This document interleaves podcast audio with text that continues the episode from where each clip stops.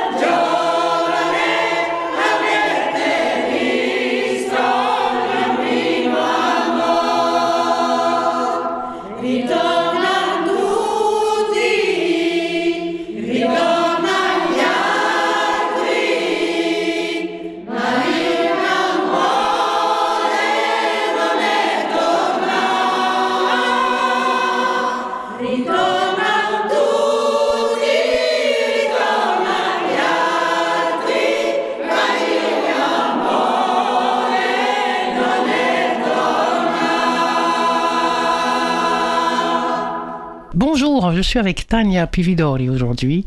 On va pouvoir parler un petit peu bah, d'abord peut-être de ton, travail à toi de manière générique avant d'arriver sur un des cœurs du sujet qui sont les, les chœurs italiens que tu animes, euh, diriges, etc. Toi, tu as, toujours chanté?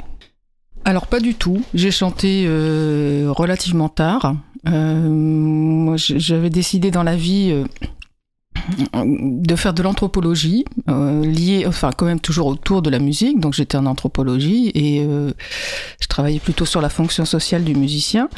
Et puis euh, à l'université Paris 8, dans les années 90, arrive cette grande dame qui est Johanna Marine. Et puis hmm. il y a une amie qui me dit, tu sais, tu m'en as parlé, elle est là. Je dis ah ah ah, je veux absolument y aller. Et la rencontre s'est faite de façon vraiment fortuite parce que c'était pas prévu.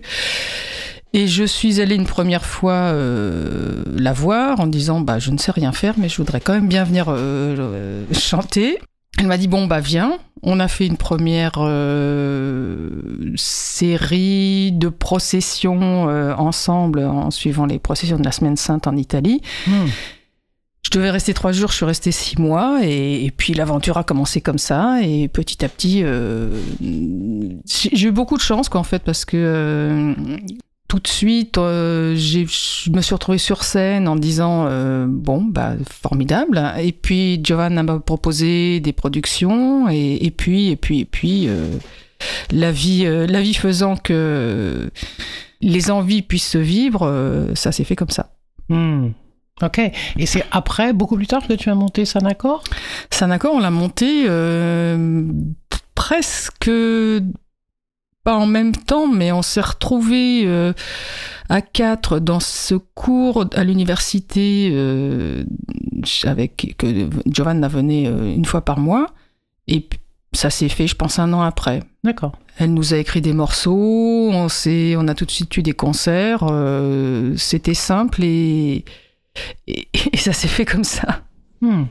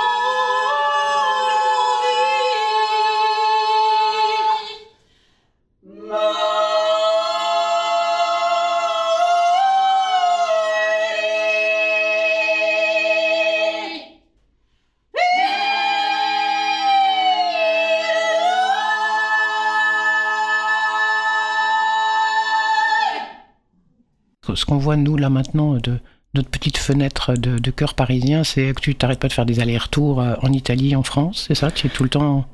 J'en ai fait pas mal, euh, des allers-retours en Italie. Là, il se trouve que bah, j'y vais de temps en temps et enfin, j'allais plutôt à Rome, euh, à l'école de Testaccio pour me former. Et Mhm. puis, il y a eu quelques productions.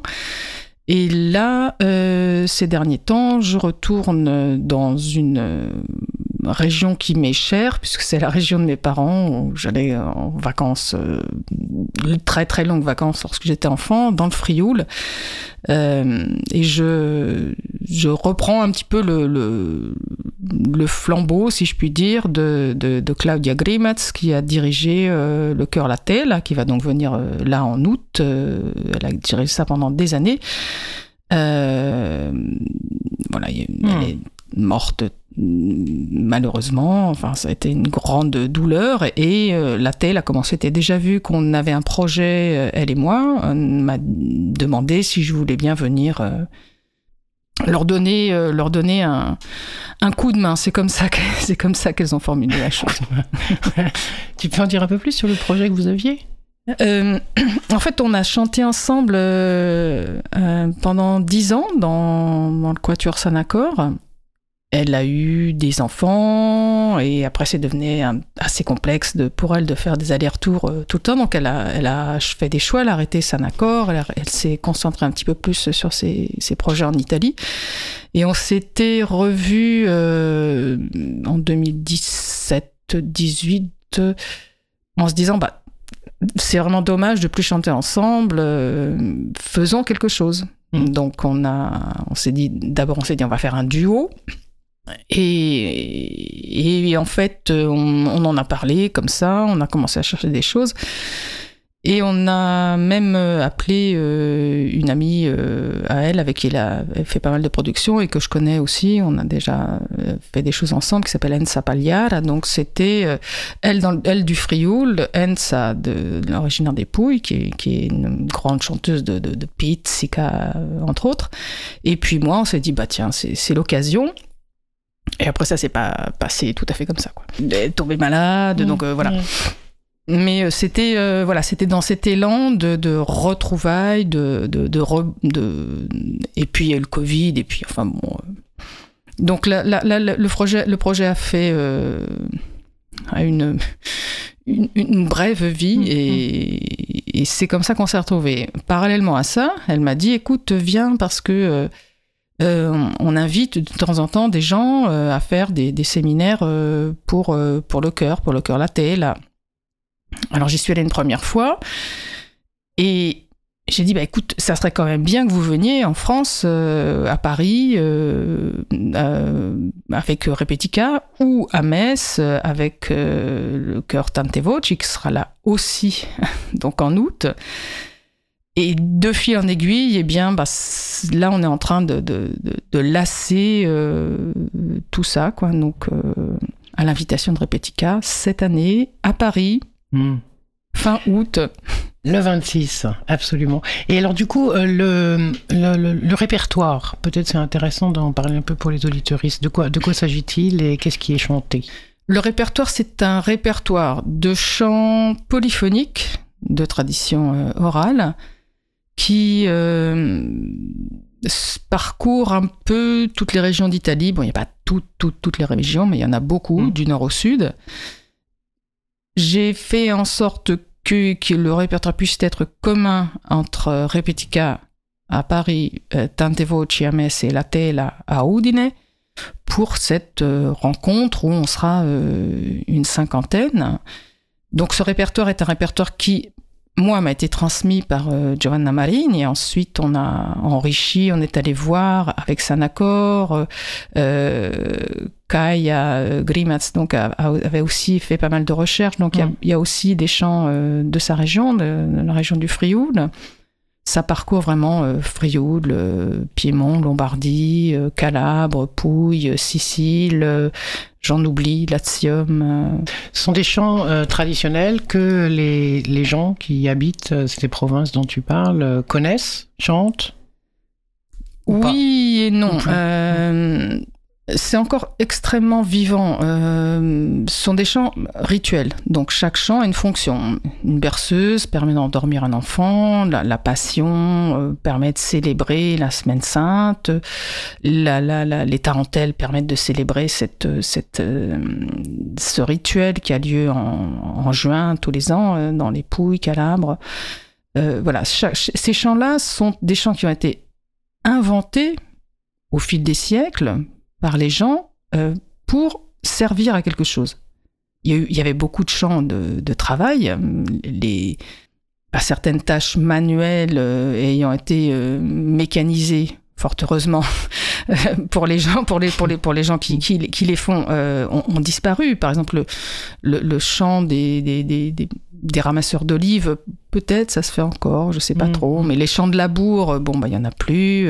il reste des traces puisque les Italiens se sont euh, beaucoup intéressés à ces traditions-là euh, pour qu'elles ne meurent pas. Euh, Il y a énormément d'enregistrements, mais ces chants-là ont véritablement été inventés, chantés, transmis par par le peuple. Je, le dis comme ça parce que c'est pas quelque chose qu'on utilise trop en français, mais on dit canto popolare, chant populaire, euh, chant du peuple, euh, inventé, euh, transmis par de bouche à oreille souvent. Il y a aussi un très très gros répertoire puisqu'on en a pas mal dans le répertoire qu'on donnera donc aux arènes de Montmartre.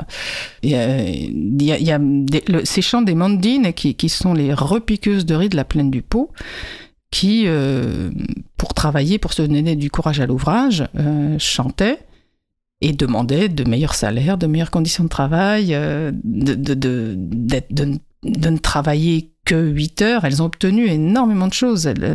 Ça a été une grande, de- la grande lutte Hmm. des mandines et on leur a permis de ne travailler que 8 heures, entre guillemets. Elles ont, elles ont participé à la résistance. Enfin, c'est une histoire très intéressante parce que c'est une histoire parallèle qui n'est pas écrite dans les livres. Les chants populaires racontent tout ça. Hmm. Bon, on, on sait très bien que... Bah, les- Enfin, on- d'ailleurs, on ne sait pas trop bien comment s'écrit l'histoire. Il y a, il y a plein d'écoles, il y a plein d'écoles qui le disent, mais euh, voilà, c'est c'est toujours un choix euh, politique l'histoire. Donc ces chants-là ont aussi une fonction euh, souvent politique. ignoranti, senza scuole, Calpestado.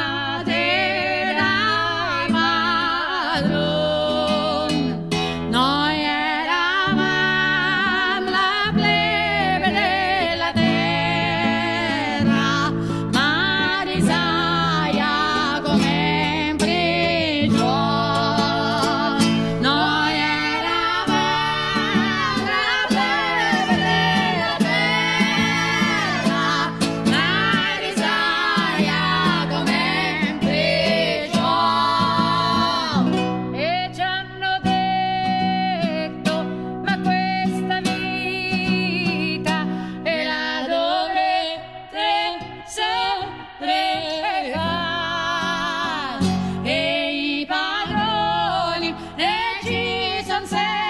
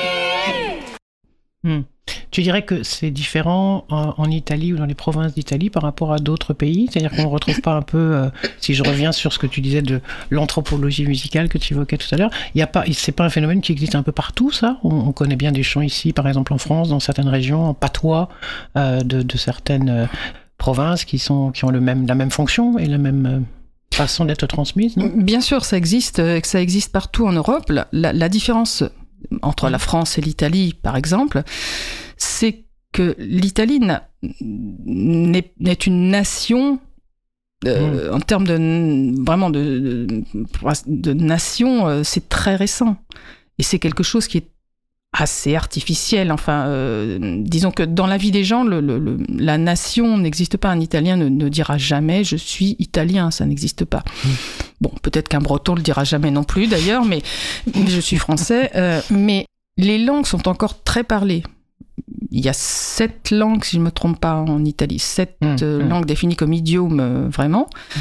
Euh, en France, à partir de François Ier, voire avant, euh, le, le français a été imposé. Donc les traditions se sont petit à petit perdues. Il y a des régions qui les ont conservées, les régions limitrophes, souvent la Bretagne, l'Occitanie, le sud-ouest, Mais euh, ça a été très difficile de conserver ça parce que justement, c'est à partir du moment où on a dit, bah non, tout le monde va parler français, Mmh, mmh. euh, eh bien, les traditions se sont perdues. Ouais, c'est ça. Et là, il y a un risque, euh, politiquement, en, en termes d'histoire, on pourrait dire qu'il y a un risque là, avec euh, l'Italie de maintenant. Est-ce qu'il y a une imposition plus forte ou est-ce que c'est tellement ancré dans la façon de vivre que c'est, c'est- ça va rester une fédération de provinces, entre guillemets, et, non, et, et la, la nation italienne, elle est.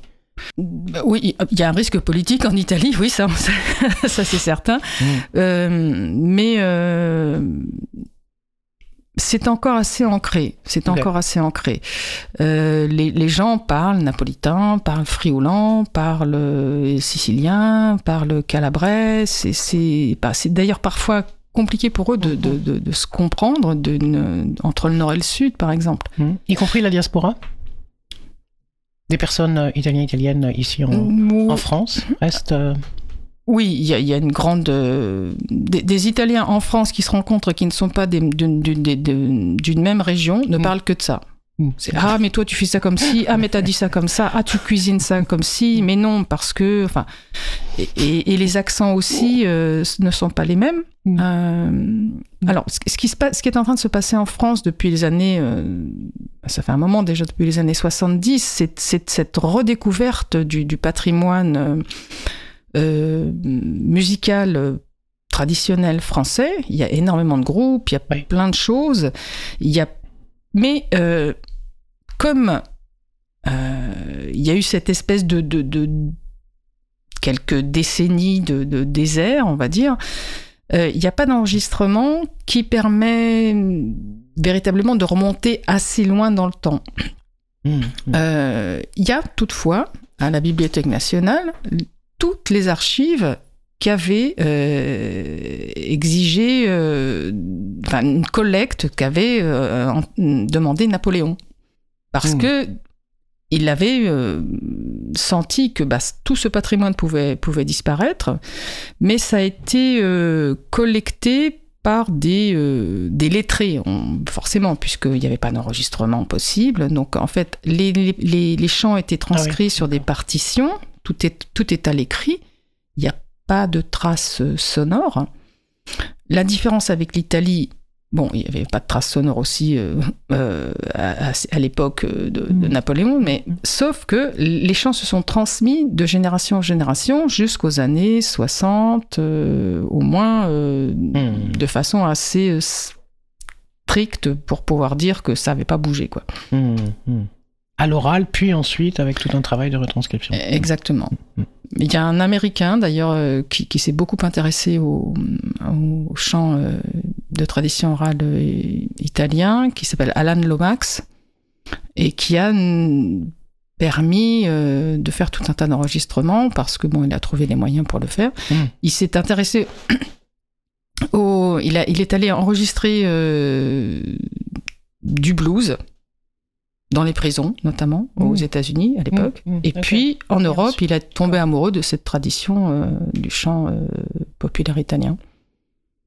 Donc, c'est- très intéressant parce que ça, ça, ça raconte vraiment une, une autre histoire, ça redonne une fonction euh, au, au chant. Non pas qu'elle ait été perdue, mais là, on est en plein cœur de, de cette fonction. Ce sont des chants qui, euh, qui créent de l'émotion immédiatement. Euh, ce serait long, ça serait long à expliquer, et puis chacun n'aura pas, n'aura pas cette- le même ressenti. Mais, mais euh, ce sont des chants qui véritablement ont, ont cette, ce pouvoir presque curatif, quoi, d'une certaine façon, de, de la musique, de, du, de comment dire ça, de la musique au départ, ça soigne, quoi. C'est un, c'est un, c'est une façon de soigner la, la- l'onde, vi- l'onde euh, enfin, le chant qui fait vibrer l'air, qui crée des ondes, etc., etc. Ça, ça, ça soigne. Il y a plein de musique pour, euh, pour soigner. Ça soigne à la fois euh, le cœur, l'âme, le corps. Donc on va essayer de faire ça. euh. Si, Ah bah oui, oui, soigner, oui, oui, venez. oui. Venez nombreux pour être soignés. Donc nous vous attendons euh, nombreux euh, le samedi 26 août 2023, bien sûr. C'est à 18h. C'est un concert que nous donnerons euh, avec ces trois chœurs, Repetica de Paris, Tante Voci de Metz, La Tela de Udine. C'est aux arènes de Montmartre. Les arènes de Montmartre, c'est rue Chappe, euh, près du Sacré-Cœur. Euh, eh bien, on vous attend pour ce concert que nous nous avons intitulé Barouf, l'Italie chantée des femmes. Bah, super. Merci beaucoup, Tania. Merci Isabelle Carrère.